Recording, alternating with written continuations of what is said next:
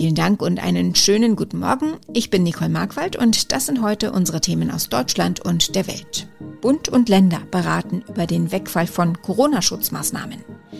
Ukraine-Krise nach dem Treffen von Scholz und Putin. Und der Europäische Gerichtshof urteilt über EU-Rechtsstaatsmechanismus. Pünktlich zum Frühlingsanfang könnten in Deutschland Corona-Einschränkungen wegfallen. Übrig bleiben dann vermutlich nur noch die Masken. Bund und Länder erwägen einen weitgehenden Wegfall der Schutzmaßnahmen bis zum 20. März.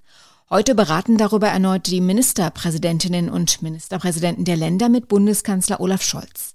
Einzelheiten von Dirk Zeitler aus Berlin. Auf dem Tisch liegt ein Drei-Stufen-Plan. Er sieht einen weitgehenden Ausstieg in Etappen vor. Die Ärzteschaft hat sich positiv geäußert allerdings verbunden mit dem Appell, die Lockerungen nicht zu überstürzen. Doch einige Bundesländer wollten nicht mehr warten. Berlin verkündete gestern den Wegfall der 2G-Regel im Einzelhandel. Schleswig-Holstein kippte sie auch für die Gastronomie. Vom 3. März an dürfen Ungeimpfte dort mit einem negativen Test wieder in Kneipen und Restaurants. Und in Bayern sind wieder bis zu 25.000 Menschen in den Fußballstadien erlaubt. Trotzdem bleiben viele Fragen. Hat Deutschland den Höhepunkt der Omikron-Welle wirklich schon erreicht, auch in den Kliniken? Kliniken und kommen die Lockerungspläne jetzt vielleicht zu früh und führen so vielleicht wieder zu einem Wiederanstieg der Welle? Diese Fragen beantworten kann Professor Christian Karagianidis. Er ist Intensivmediziner in Köln und hat als wissenschaftlicher Leiter des Divi-Intensivregisters den Überblick über die deutschlandweite Lage in den Intensivstationen. Ist aus Ihrer Sicht der Höhepunkt der Omikron-Welle wirklich erreicht, vielleicht sogar schon überschritten, zumindest was das Ansteckungsgeschehen angeht? Also ich denke, sowohl was die Infektionszahlen auf den R-Wert betrifft, als auch die Modelle, die man, glaube ich, mit hinzunehmen äh, muss, äh, deuten sehr stark darauf hin, dass wir entweder schon eine Plateaubildung haben oder wirklich kurz davor sind. Wie sieht es mit Krankenhausaufnahmen und auf den Intensivstationen aus? Also wir haben bei den Intensivaufnahmen zwar einen Zuwachs zu verzeichnen, und zwar so, dass wir bei etwas über 100 Neuaufnahmen pro Tag waren am Abklingen der Delta-Welle und sehen seit ungefähr vier, fünf Wochen den Omikron-Effekt und haben im Moment wieder so etwas über 200 Neuaufnahmen pro Tag. Die Gesamtbelegung geht aber insgesamt nicht so stark hoch, so dass ich die Situation im Moment als kompensiert bezeichnen würde. Und auf den Normalstationen? Wir haben auf den Normalstationen einen etwas schlechteren Überblick. Wir wissen aber aus den Meldedaten des RKIs und auf der anderen Seite auch aus Meldedaten einzelner Bundesländer, dass wir doch einen erheblichen Anstieg der Patienten in den Krankenhäusern hatten. In Nordrhein-Westfalen sind wir zum Beispiel mit der Spitze jetzt deutlich über der Spitze der Delta-Welle. Aber auch da haben wir so erste Tendenzen dazu, dass dieser starke Anstieg jetzt zum Stillstand kommt oder zumindest nicht mehr mit der Geschwindigkeit weiter nach oben geht. Wie viel Unsicherheit ist da noch drin in den Zahlen? Es gibt ja zum Beispiel noch ansteckendere Omikron-Untervarianten, die Sorgen bereiten. Also wir haben insgesamt, glaube ich, drei Unsicherheiten. Die erste Unsicherheit ist, dass äh, diese Untervariante BA2 im Moment in Deutschland noch nicht dominant ist, so wie wir es in anderen Ländern hatten. Und dass es durchaus sein kann, dass wir nochmal eine, ja, etwas Verlängerung dieser Welle sehen werden, vielleicht aber auch nicht. Das zweite ist, die Inzidenzen bei den Älteren gehen erst seit drei, vier Wochen äh, wirklich nach oben. Das sieht man dann immer erst sehr zeitverzögert im Krankenhaus, weil dann erst die Älteren kommen. Und die dritte Unsicherheit, die wir haben, sind so ein bisschen die Todesfälle. Also wir sehen international, insbesondere in Ländern wie Dänemark, einen erheblichen Anstieg der Todesfälle, auch mit einer ziemlichen zeitlichen Latenz. Und ich glaube, da müssen wir in Deutschland nochmal ganz genau äh, hingucken, was jetzt in den nächsten Wochen passiert, auch wenn es natürlich sehr zeitverzögert ist. Trotzdem ist Deutschland jetzt erstmal auf dem Lockerungskurs, zumindest in der Diskussion. Was würden Lockerungen für die Omikronwelle bedeuten? Lockerungen zum Stand heute sind sicherlich noch zu früh, wenn wir die direkt umsetzen würden. Aber ich glaube, es ist gut, dass wir jetzt ein stufenweises Konzept erarbeiten, wie wir das in den nächsten Wochen gestalten da wir insgesamt, glaube ich, viel Licht am Ende des Tunnels haben und das jetzt auch insgesamt gut vorbereiten können. Ich glaube aber nicht, dass wir das Ganze völlig überstürzen müssen. Die USA und die NATO sehen noch keine Anzeichen dafür, dass Russland, wie angekündigt, Truppen von der Grenze zur Ukraine abzieht. US-Präsident Joe Biden sagte, eine Invasion sei noch immer eindeutig möglich. Die USA wollten sich aber weiter auch um eine diplomatische Lösung bemühen. Hoffnung darauf hatte es bei einem Besuch von Bundeskanzler Olaf Scholz bei Russlands Präsident Wladimir Putin gegeben. Aber es bleiben noch viele offene Fragen. Ulf Mauder berichtet aus Moskau.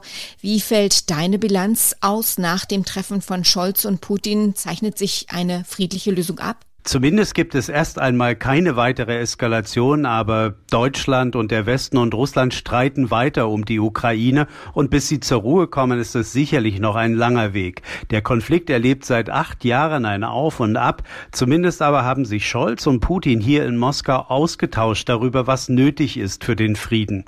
Und sie waren sich einig, dass die Sicherheit in Europa nur mit und nicht gegen Russland möglich ist.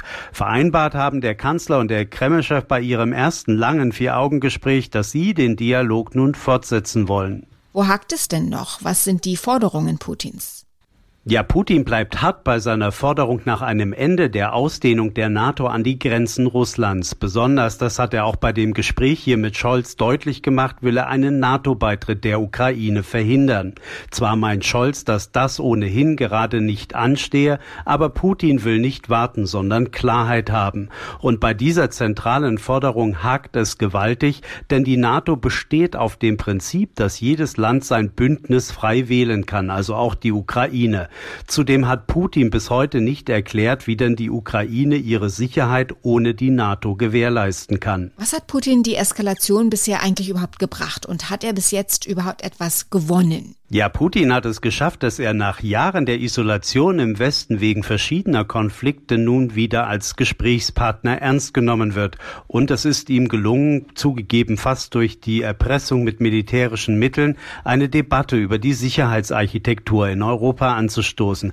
Das wollte er seit langem erreichen. Und nun sind die USA, die NATO und die Organisation für Sicherheit und Zusammenarbeit in Europa in dieser künstlich erzeugten Krise erstmals wieder intensiv im Gespräch mit Russland.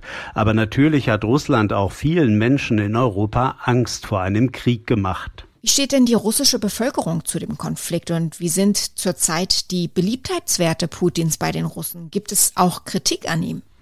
Ja, also der Konflikt ist hier in Russland nicht das ganz große Thema, aber Putin ist in außenpolitischen Fragen traditionell beliebt mit seinem harten Kurs gegenüber dem Westen. Innenpolitisch dagegen ist die Lage anders, zumal auch wirtschaftlich vieles nicht rund läuft. Die Menschen hier klagen über geringe Einkommen und hohe Preise, aber auch über düstere Perspektiven.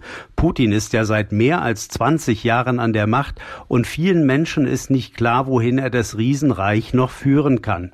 Einen Erfolg kann der fast 70-Jährige also gut gebrauchen, auch weil 2024 Präsidentenwahlen anstehen und außer ihm niemand sonst in Sicht ist.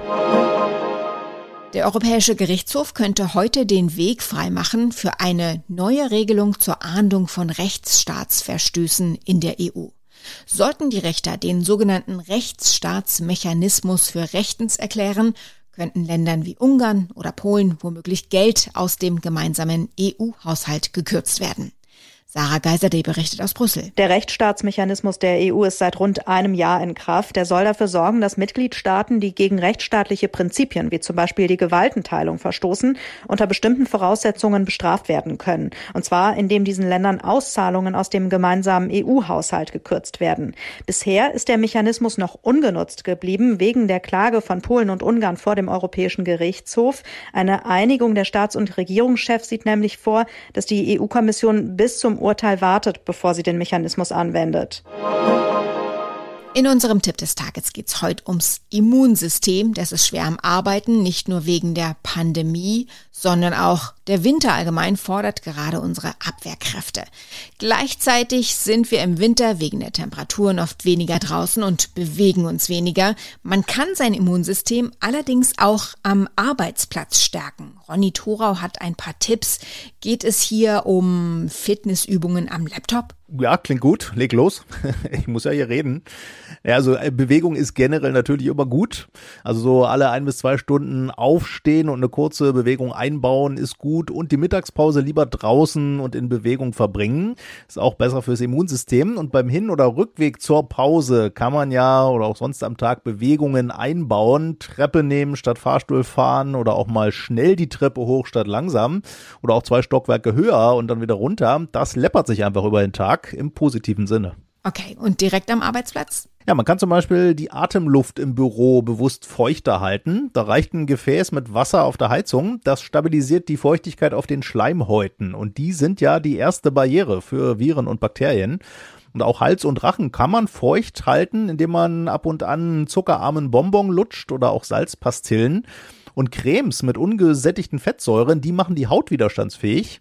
Auch die Haut ist nämlich eine Barriere für Schadstoffe, also auch irgendwo Teil der Abwehrkräfte. Und dann fällt mir ein, gibt's ja auch noch den berühmten Pausenapfel. Wie verhält sich's damit? Ja, der wird gern zitiert, man soll doch lieber in der Pause einen Apfel essen statt die Currywurst mit Pommes oder den Apfel nebenbei beim Arbeiten essen statt was Süßes. Man kann den Pausenapfel aber auch noch so ein Level psychologisch raffinierter einsetzen, nämlich ganz bewusst und regelmäßig immer den Apfel zum Start oder in der Pause. Dann verknüpft den unser Gehirn irgendwann mit dem Genuss und der Entspannung einer Pause. Und man greift dann noch viel lieber zum Apfel. Das ist besser und gesünder als die Currywurst mit der schönsten Zeit des Arbeitstages zu verknüpfen. Bei einem Weltraumgipfel wollen die zuständigen Minister der Europäischen Union und die Europäische Weltraumagentur ESA über Europas Zukunft im All beraten.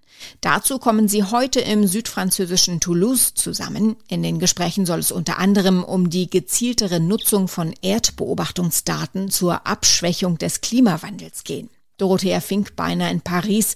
Auch Frankreichs Staatspräsident Emmanuel Macron ist bei dem Weltraumgipfel dabei. Was ist konkret geplant? Also Macron will, so hat er angekündigt, Europa aufrufen, sich energisch in den Luft- und Raumfahrtwettbewerb zu werfen und zum Big Player, zum Schwergewicht der Raumfahrt zu werden.